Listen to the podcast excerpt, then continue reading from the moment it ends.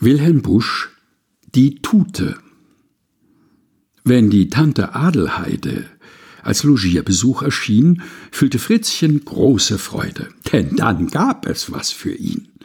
Immer hat die liebe Gute tief im Reisekorb versteckt eine angenehme Tute, deren Inhalt köstlich schmeckt. Täglich wird dem braven Knaben draus ein hübsches Stück beschert, bis wir schließlich nichts mehr haben und die Tante weiterfährt. Mit der Post fuhr sie von hinnen, Fritzchens Trauer ist noch schwach. Einer Tute, wo nichts drinnen, weint man keine Träne nach. Wilhelm Busch, Die Tute, gelesen von Helga Heinold.